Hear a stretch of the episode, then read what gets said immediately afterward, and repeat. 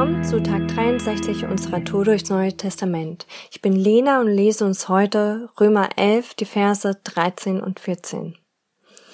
Denen unter euch, die keine Juden sind, möchte ich Folgendes sagen. Als Apostel der nichtjüdischen Völker setze ich alles daran, dass durch meinen Dienst an diesen Völkern die Herrlichkeit des Evangeliums sichtbar wird. Denn vielleicht gelingt es mir gerade dadurch, mein eigenes Volk eifersüchtig zu machen und einige von ihnen zu retten.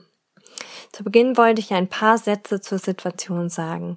Wie wir schon in Apostelgeschichte gelesen haben, war es zu Beginn schwierig für manche Juden anzuerkennen, dass Gott sich nun auch den Heidenvölkern, also Nichtjuden, zugewandt hat und auch sie durch Glauben an Jesus Christus Gottes Kinder werden konnten. Nun war es so, dass die nichtjüdischen Gemeinden sich immer mehr ihrer Unabhängig Unabhängigkeit von den Juden bewusst wurden und dies bis zur Überheblichkeit gegenüber Israel führte. Nun fühlten sich die nichtjüdischen Gemeinden zum Teil als etwas Besseres.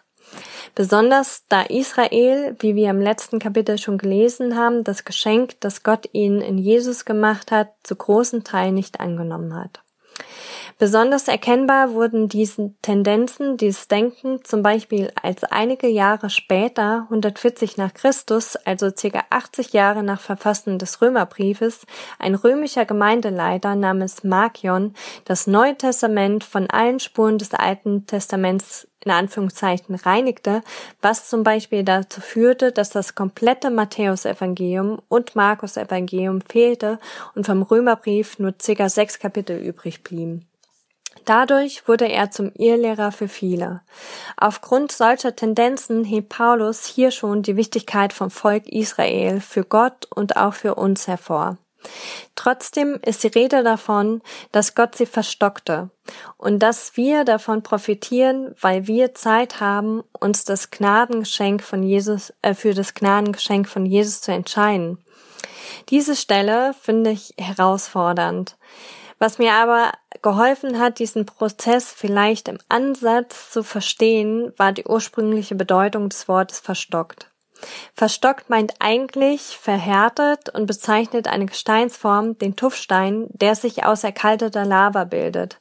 Das Feuer ist erloschen, die Lava ist abgekühlt und ein harter Stein wird da draus. Also übertragen gesehen, wer wegfließt vom Feuer, erkaltet und verhärtet. Also eine Konsequenz aus dem Entfernen vom Feuer, ein Entfernen von Gott. Theologisch gibt es in diesem Kapitel noch einige interessante herausfordernde Stellen. Aber was bleibt und im Fokus steht, ist, Israel ist Gottes auserwähltes Volk. An ein, zwei Stellen in der Bibel wird Israel mit Gottes Augapfel verglichen, was, wie ich finde, ein besonderes Bild darstellt. Der Augapfel hat als einziges Sinnesorgan eine spezielle Schutzfunktion. Der Lidschluss setzt ein, bevor überhaupt etwas das Auge verletzen kann, während bei allen anderen Organen erst eine Körperreaktion erfolgt, wenn bereits ein Schmerz oder ein sonstiger Reiz gemeldet wird. Das macht irgendwie deutlich, welche besondere Stellung Israel in Gottes Augen hat und diese hebt Paulus hier in diesem Kapitel nochmal besonders hervor. Es wird nochmal deutlich, dass Israel eine besondere Stellung vor Gott in der Vergangenheit hatte, gegenwärtig hat und wir wissen aus vielen Stellen und von diesem Kapitel, dass es auch in Zukunft eine bedeutende Rolle in Gottes Geschichte haben wird. Und auch Paulus hatte Israel besonders im Blick. Er selbst war Israelit und deshalb war dieses Volk ihm noch zusätzlich ein besonderes Anliegen. Paulus schreibt hier, dass er hofft, dass durch ihn die Herrlichkeit der frohen Botschaft sichtbar wird und er Israel dadurch eifersüchtig machen will, damit viele sich Gott zuwenden und errettet werden. Eifersüchtig machen ist hier sicherlich von Paulus nicht im negativen Sinn gemeint, wie wir das vielleicht heute manchmal verstehen, also quasi Neid zu provozieren, sondern eher jemanden dazu zu bringen, mit Eifer zu suchen, also zum Guten anzureizen. Gott will, so steht es auch im Kapitel vorher, Israel mit uns zur Eifersucht reizen.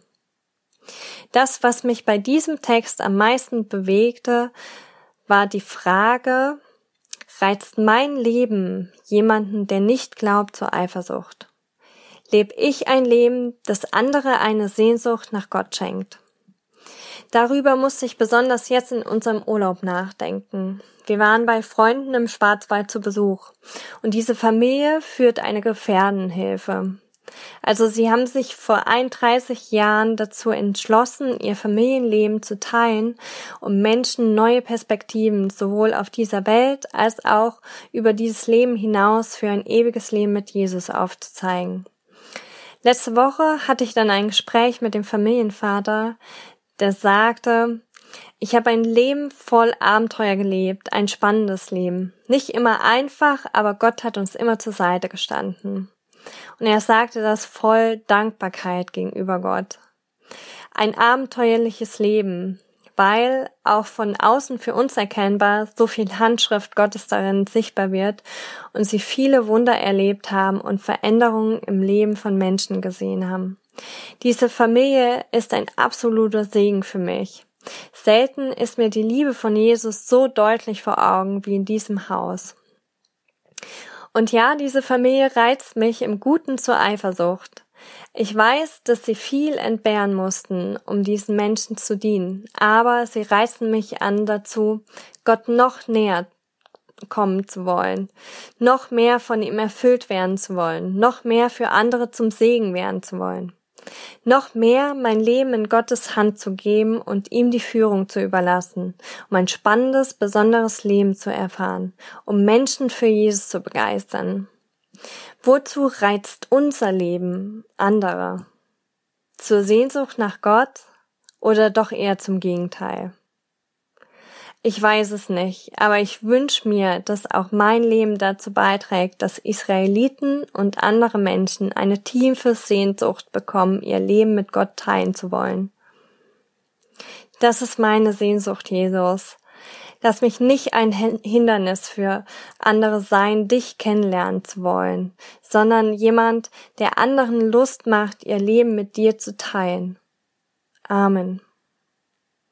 Denn wie es in Vers 36 am Ende des Kapitels heißt, Gott ist es, von dem alles kommt, durch den alles besteht und in dem alles sein Ziel hat. Ihm gebührt die Ehre für immer und ewig. Amen. Ich wünsche dir einen starken Tag.